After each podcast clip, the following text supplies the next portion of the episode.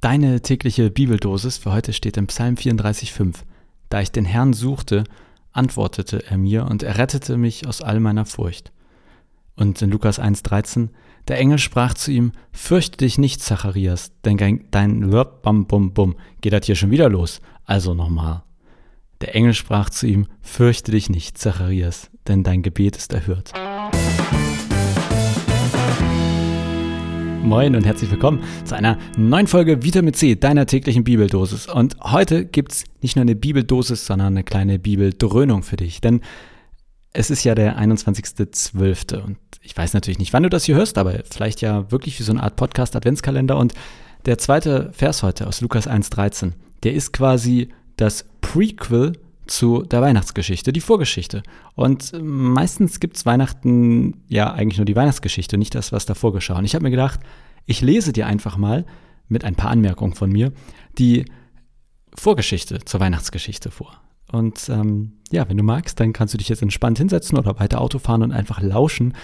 Und zwar lese ich in der Übersetzung der Basisbibel aus dem Lukasevangelium Kapitel 1 und dort die Verse 1 bis 26.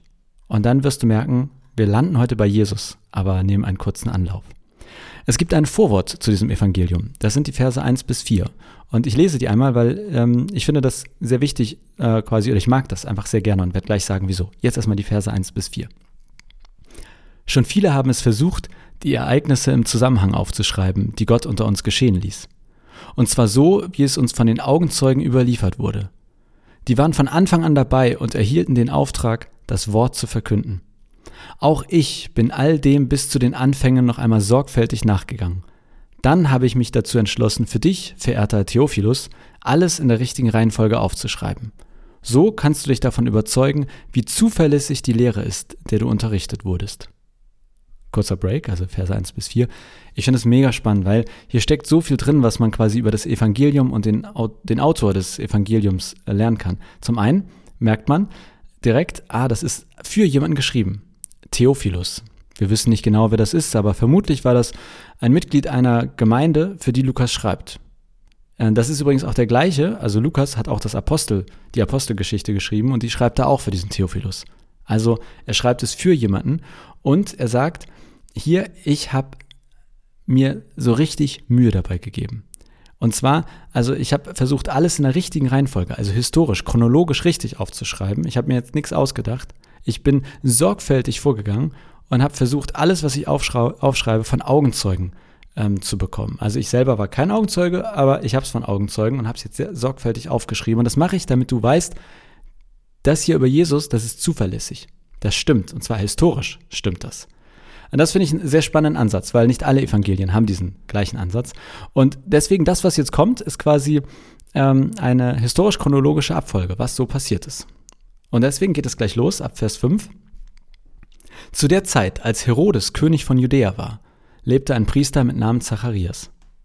Ja, kurzer Break von mir. Also, Lukas sagt gleich, ich ordne jetzt mal ein, in welcher Zeit wir sind. Zu der Zeit, als Herodes König von Judäa war. Kannst du nachgucken, wann der da König war, dann weißt du, wo wir jetzt sind.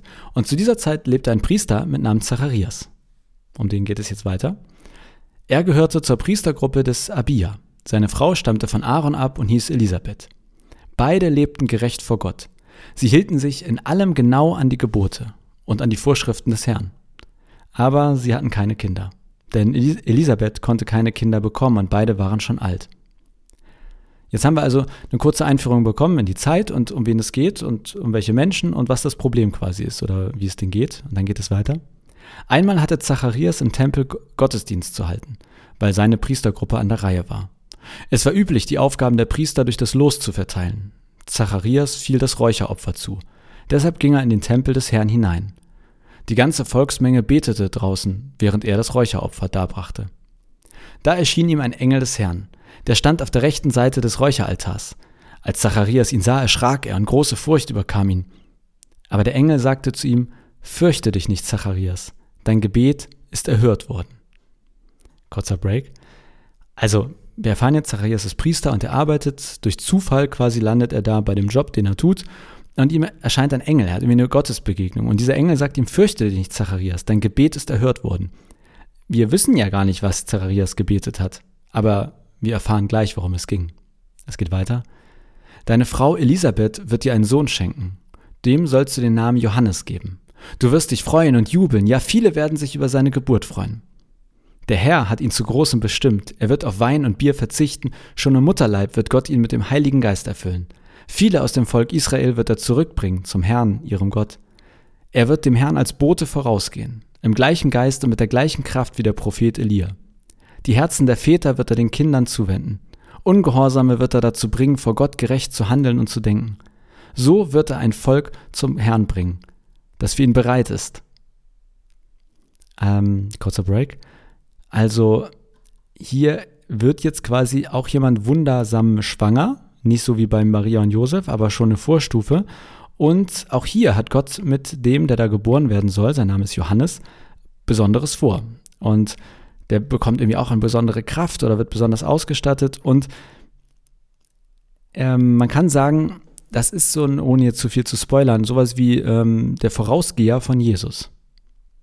Also es geht darum, ähm, bei diesem letzten Vers, den ich gelesen habe, so wird er ein Volk zum Herrn bringen, das für ihn bereit ist. Hier geht es quasi schon um Jesus. Also Johannes wird das Volk vorbereiten auf Jesus. Und ich lese weiter in der Bibel, Vers 18 sind wir schon. Da sagte Zacharias zu dem Engel, woran kann ich erkennen, dass es so kommt? Denn ich bin ein alter Mann und auch meine Frau ist schon alt. Der Engel antwortete, ich bin Gabriel, der vor Gott steht. Gott hat mich gesandt, um mit dir zu reden und dir diese gute Nachricht zu bringen. Doch nun höre, du wirst stumm sein und nicht reden können bis zu dem Tag, an dem das eintrifft, denn du hast meinen Worten nicht geglaubt. Sie werden aber in Erfüllung gehen, wenn die Zeit dafür gekommen ist. Das Volk wartete auf Zacharias. Es wunderte sich, weil er so lange im Tempel blieb. Als er dann herauskam, konnte er nicht zu ihnen sprechen. Da erkannten sie, dass er im Tempel eine Erscheinung gehabt hatte. Er gab ihnen Zeichen, blieb aber stumm. Als die Zeit seines Priesterdienstes vorüber war, kehrte er nach Hause zurück. Bald darauf wurde seine Frau Elisabeth schwanger. Sie zog sich fünf Monate lang völlig zurück. Sie sagte, das hat der Herr an mir getan. Jetzt hat er sich um mich gekümmert und mich von der Verachtung der Menschen befreit. Elisabeth war im sechsten Monat schwanger, da schickte Gott den Engel Gabriel zu einer Jungfrau in die Stadt Nazareth in Galiläa. Und das ist der Übergang quasi zur Weihnachtsgeschichte. Also jetzt kommen Maria und Josef ins Spiel. Dauert noch ein bisschen, bis die Weihnachtsgeschichte so ganz richtig losgeht. Aber quasi das Matthäus, äh, das Lukas-Evangelium geht los mit dieser Einführung, dass das jetzt hier alles historisch korrekt wird. Und dann geht es erstmal um Zacharias und um Johannes, Johannes der Täufer. Und dann wird die Geburt von Jesus angekündigt oder es geht mit der los. So viel für heute. Einfach mal quasi als Impuls, als Idee. Vielleicht hast du ja Lust, ab diesem Zeitpunkt weiterzulesen, als Vorbereitung auf Weihnachten. Wir sind jetzt im Lukas-Evangelium, Kapitel 1, Vers 26 und vielleicht ist das ja was für deinen Tag, da heute mal weiterzulesen. Ich wünsche dir auf jeden Fall so oder so einen schönen Tag, ein paar schöne letzte Adventstage und dann hoffe ich, dass wir uns morgen wieder hören. Bis dann!